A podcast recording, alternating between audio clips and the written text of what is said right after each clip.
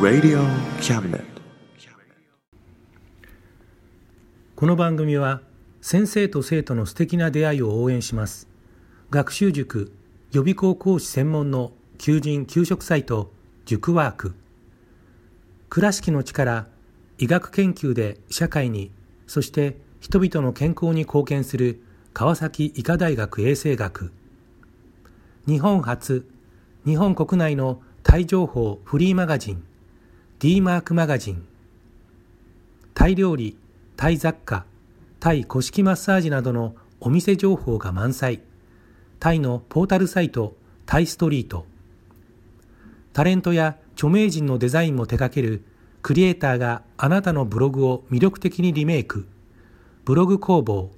by ワールドストリート。スマートフォンサイトアプリ。Facebook 活用。Facebook デザインブックの著者がプロデュースする最新最適なウェブ戦略。株式会社ワークス。T シャツプリントの SE カンパニー。そして学生と社会人と外国人のちょっとユニークなコラムマガジン。月刊キャムネットの提供で上海松江局松江大学城スタジオよりお送りします。上海松江大学城スタジオからツリーエンジニアがお伝えする车道山前必有路です。皆さんこんにちは。いかがお過ごしですか？引きこもりの時間が4ヶ月を超えました。とは言っても仕事がリモートワークのままであるだけで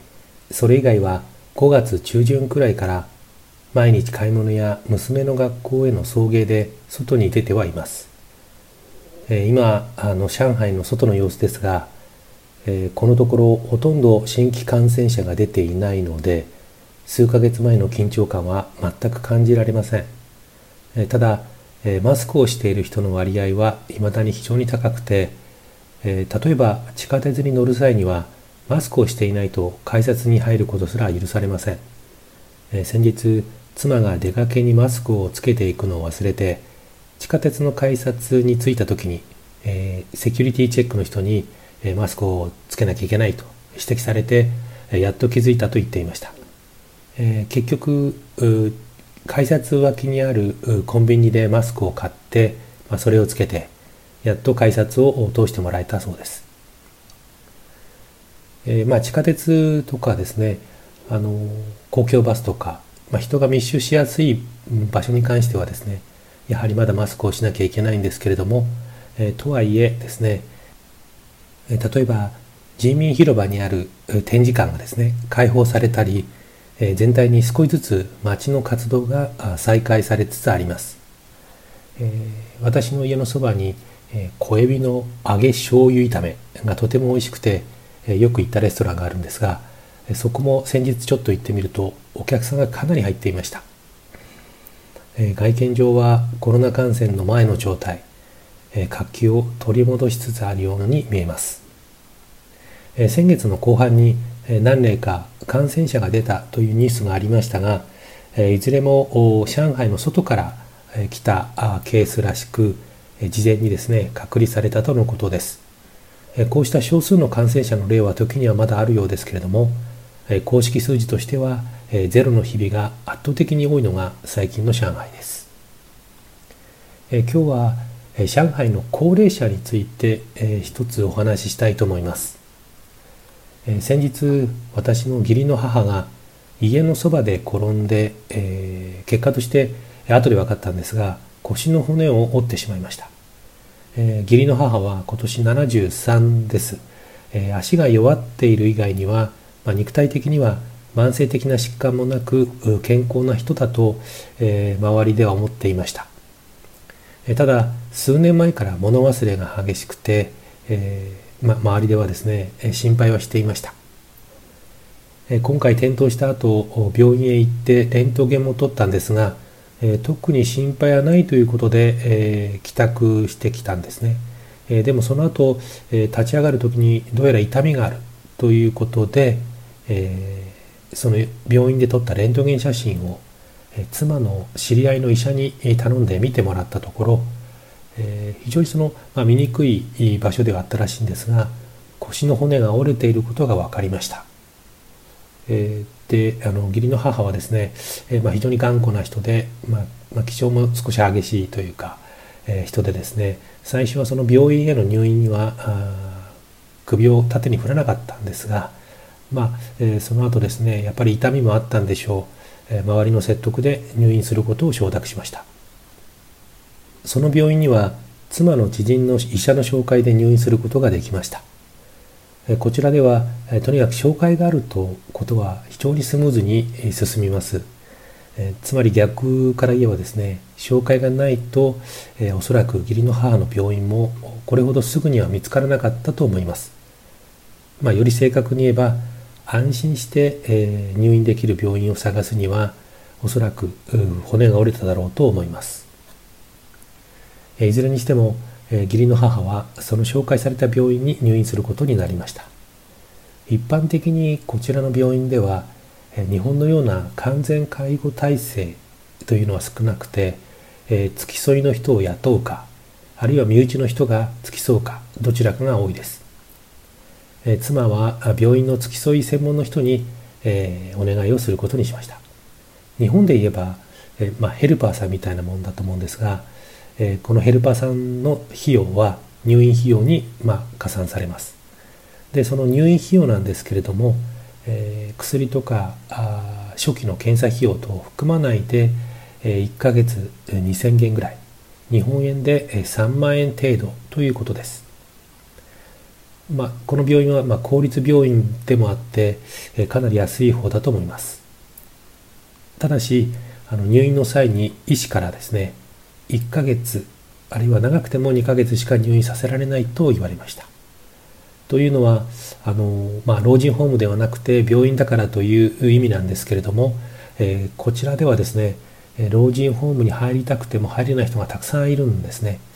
えー、それはまあ費用が高いということがあります。もちろんその老人ホームの費用は、えー、ピンからキリまでなんですけれどもそれでも一般の庶民にとっては、まあ、二の足を踏む費用がかかります。一般的には、まあ、一月数千円で、えーまあ、毎月もらう年金とほぼ同じ程度の額を、えー、徴収する老人ホームが多いと言います。え、少し、えー、良い老人ホームになると、まあ、例えば個室があるとかですね、え、そういう老人ホームですと、まあ、一月に1万元日本円でま15万円くらいかかるそうで、まあ、この金額だと普通の家のお年寄りが入れるような値段ではありません。それで病院から病院へと、ま、渡り歩くような人もいるいるんだと思います。ちなみに中国では親の面倒を見る義務が法律で規定されました。ですので親の面倒を見ないと、まあ、法律で罰せられてしまうわけです。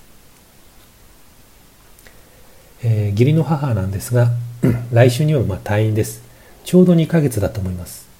えー、妻の話によると、まあ、本人が出たいとずっと言っているのもあるし、えー、病院の、まあ、規定といいますか最長でも2ヶ月っていうのもちょうどあるので、えー、担当の医師から連絡があって、え来週退院しましょうということらしいです。え幸いにも骨折した骨の方も良くなって、えー、痛みの方もですねおかげさまで、えー、亡くなったようです、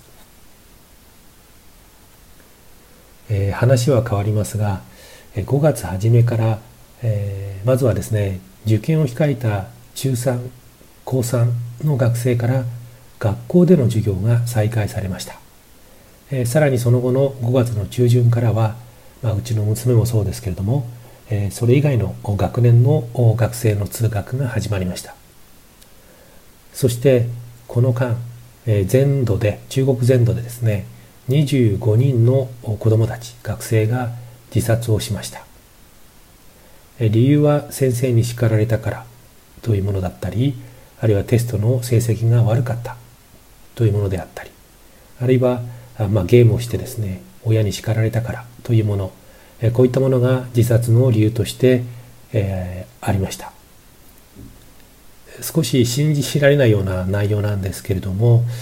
えー、まあ、自宅にこもっていた時間が長かったせいなのかそれとも勉強のストレスのせいなのか実際のその原因はよくわからないんですが短期間にですねある一定の期間にこれほどたくさんの子どもたちが命を絶つというのは、えー、まあ、尋常ではないように思われます。えでも確かにですね、えー、私の娘は今高校1年生なんですが、えー、宿題の量は半端ではありません。自宅でオンライン授業を受けていた間も毎日ほとんど朝8時半から授業が始まって、え、途中ですねお昼休み1時間2時間ぐらいですかありますがその後はずっと夕方5時半までは授業ですね。でその後夕食をとって、えー、少し休憩してでまた宿題を始めるんですが、えー、ずっとその後ですね9時10時までやっていました、えー、もちろん土日にもですね宿題はあります。我が家では、まあ、特に勉強しろとかですねあるいは成績がいい悪いとそういうことについて言った記憶ってあまりないんですがそれでも娘はですねあの成績はやっぱり気になるようですね。まあ、ことほどさようにその有名な国内の大学を目指しているような家庭では、まあ、子どもたちのプレッシャーは、まあ、相当なものだのものではないかなと思います。私の大学の同僚の先生たちも、えーまあ、お子さんたちのためにですね目の色を変えて、まあ、勉強させたりあるいは、えー、いい学校ですね。いい中学校いい高校に、えー、入れることに血眼になっています。あの最近特にですねあの、まあ、政治絡みの問題が、えー、ニュースとしてかなり報道されていると思いますし、えー、日本の報道とですね中国国内での報道を比べているとまあいろいろ言いたいことがたくさん出てくるんですけれどもまああまりその悪い面ばかりですね言うっていうのもどうかなと思っています。うん先日あの授業でですね作文、まあ、小論文を書いてもらったんですがテーマをですね、えー、COVID-19 をめぐってあるいは COVID-19 についてという、テーマで、学生たちに2クラスですね、全部で45人ぐらいだと思うんですが、書いてもらいました。まあ結果から言うとですね予想通りというか、えー、まああのまあ、予想を裏切ってですね、えーまあ、びっくりするぐらいいい作文を書いてくれた学生も、えー、いないことはなかったんですが、まあ、ほとんどの学生がですね、まあ、私の想像した通りのいわゆるその、えー、国内の報道の論調ですねそのまま写したような作文がほとんどでした。まあ、その国的に見ればですね、えー、教育の成果が出ているとは思うんですけれども、えー、いわゆるその上海のですねエリート大学の学生の発想がですねうん、これで大丈夫かなという、まあ、懸念はですね、えー、持っています。でもまあそれに対して、えー、私もですね面と向かって何かを言うっていう、まあ、勇気がないですね。あの実際にあの以前ですね学生の作文に対して、えー、その作文はですね香港の問題ですね。ちょうどあの、えー、デモがあって今とは今もありますけどもその前ですね。この前の、え、デモの時ですね。うんまあ国内で中国国内で報道されたその論調そのままでですね、えー、作文を書いている学生がいたので、えー、私もちょっと向きになってですねうんまあ、BBC とか、えー、そういった他のね、えー、海外メディアのその放送とかっていうのもある程度見た方がいいんじゃないかみたいなことを書いたんですけども、えーまあ、書いて返したわけですね。そうすると その学生はですねその後作文を出さなくなっちゃったんですねで後から考えたらやはりその不適切だったなっていうふうに思いました。っていうのは例えばその友達同士ですね、まあ、平等な関係であれば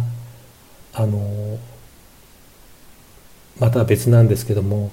少なくとも私はその彼にとってはまあ教師ですね。平等な関係ではないわけです。まあ、成績というものを彼の成績を握っているっていう意味ではあまあ彼からするとですねまあなかなか反抗しにくいのかなと